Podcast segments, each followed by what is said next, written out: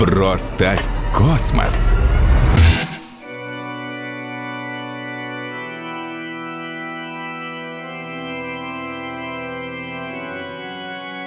Невесомость приведет к новой форме эротики. Это сказал фантаст Артур Кларк. Любовные сцены на фоне космических пейзажей давно будоражат воображение фантастов. Предприимчивые бизнесмены уже планируют строить отель для влюбленных на орбите. Райское наслаждение. Или настоящий ад. Я приветствую вас на моем шоу Просто космос! Кто я? Неважно. Важно, что я раскрываю тайны Вселенной и помогают мне в этом лучшие специалисты Подмосковья. А сегодня мы будем говорить Про это Хотите знать, почему наши космонавты самые верные супруги? Об этом в конце шоу. История мировой космонавтики насчитывает 60 лет. Но до сих пор никто не знает, было ли в космосе это. Может, нам просто не хотят говорить из скромности? Или ничего не было? Или здесь кроется тайна?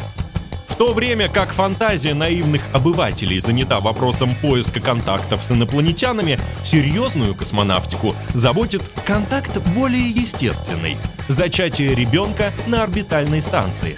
Проблема первая – Как именно совершить это? с одной стороны, в условиях невесомости на каждое действие всегда приходится противодействие. То есть расслабиться невозможно. Все будет, знаете ли, так, вокруг да около.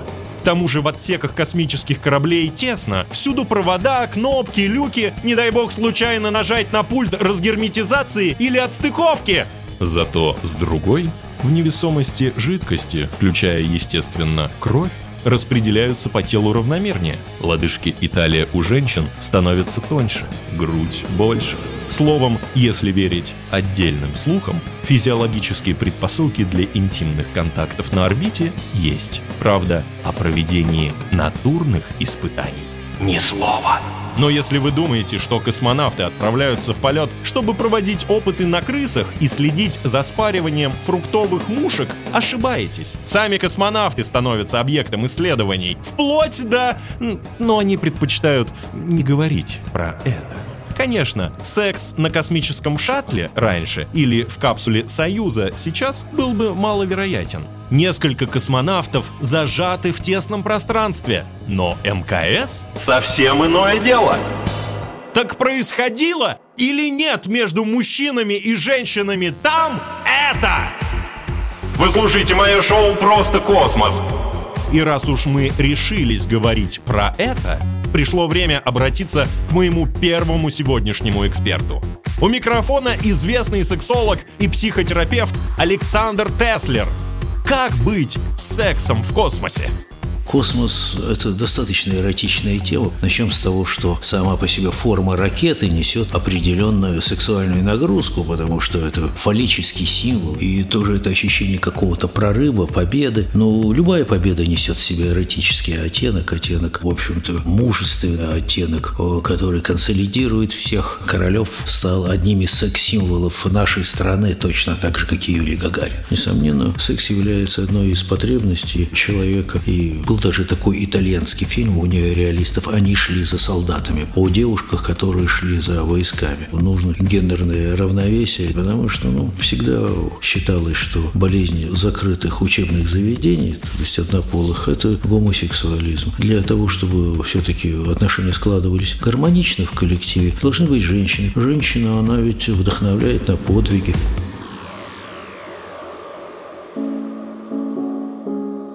Первая женщина-космонавт Валентина Терешкова находилась на борту «Востока-6» в одиночестве.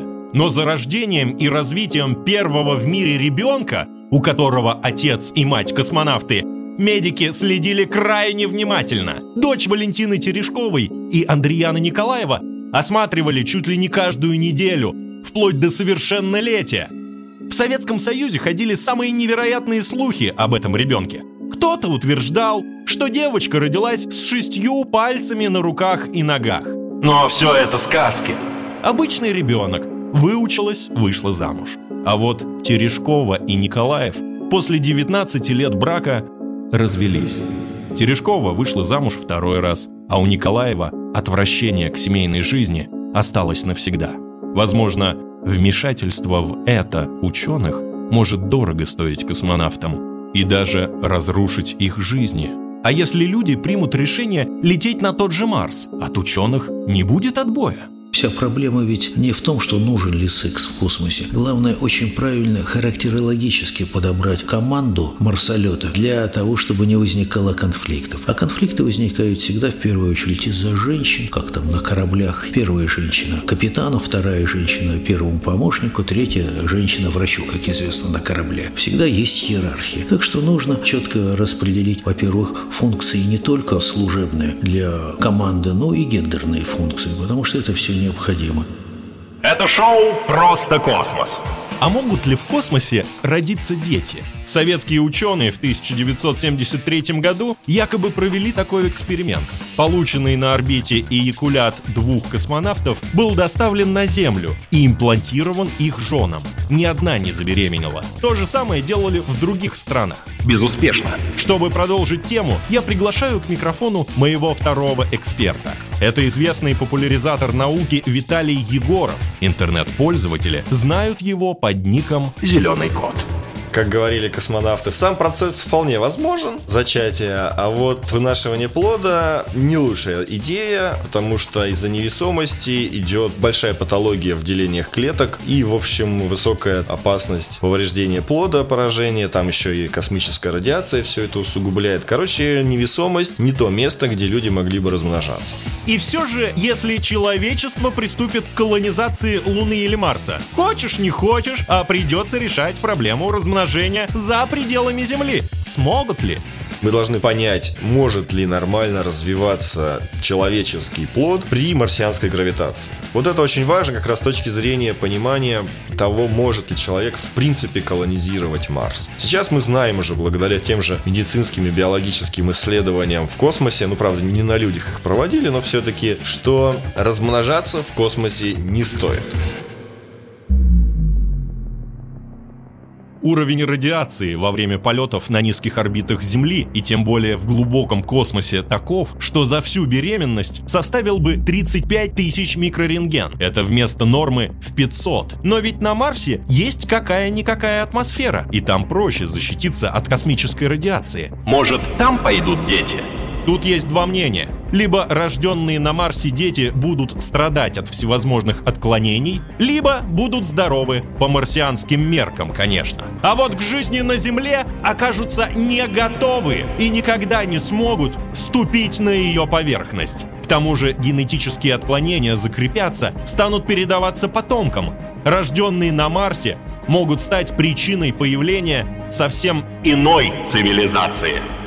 Может, есть более щадящий способ решения проблемы воспроизводства, а по-научному фертильности в космосе? Приглашаю к разговору моего третьего эксперта. На связи по телефону Юсеф Хисуани, один из лучших в мире специалистов по печати человеческих органов на 3D биопринтерах, управляющий партнер 3D Bioprinting Solutions. Проблема фертильности в космосе, она действительно существует. Яичник — это вообще репродуктивная система, это одна из э, основных первых систем, которые которые страдают при радиации. Поэтому, на самом деле, для нашей лаборатории было бы очень интересно провести эксперименты и с печатью не только щитовидной железы и и с печатью яичника на конструктор яичника на МКС с дальнейшей пересылкой его на Землю и проведение испытаний, может ли быть такой яичник фертильным. Подобного рода конструкты, они могут быть напечатаны и пересажены уже при достижении, там, я не знаю, миссии на Луну или на Марс. А, но, а, говоря в общем, уже на сегодняшний день в некоторых, скажем так, международных компаниях есть такая практика, что женщины замораживают ацеты или даже замораживают ткань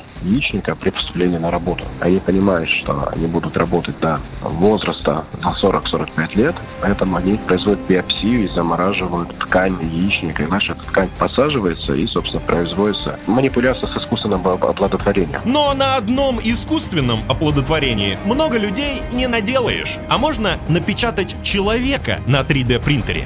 Это один из наиболее э, часто задаваемых вопросов для печати человека. У нас же есть шутка по этому поводу, что зачем использовать для этого биопринтер, если естественным образом это делать дешевле, самое главное приятнее. Поэтому я, честно говоря, сомневаюсь, что можно будет напечатать сложное существо, но я знаю о ряде разработок наших коллег, которые пытаются печатать клетками разных существ, создавать таких, образно говоря, гибридов. Не вижу, честно говоря, в этом никакой целесообразности.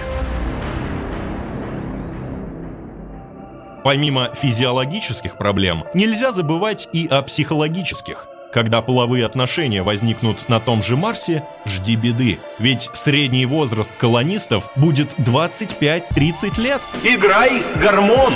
Поэтому НАСА всерьез рассматривает возможность стерилизации астронавтов-мужчин, которые отправятся на Марс. Помните, в начале шоу я обещал объяснить, почему российские космонавты самые надежные и верные супруги. Дело в их характере. Большинство – семейные люди с несколькими учеными степенями и с воинскими званиями. Каждый долго и упорно трудился, чтобы оказаться на своем месте. В жизни людей такого склада просто нет места мимолетным увлечениям. И очень верно сказала о сексе на орбите космонавт Елена Кондакова. Для самого секса среда обитания, включая невесомость, не имеет никакого значения – но для него необходимо одно очень важное условие, чтобы человек был любимым. Подумайте об этом. Это было шоу «Просто космос».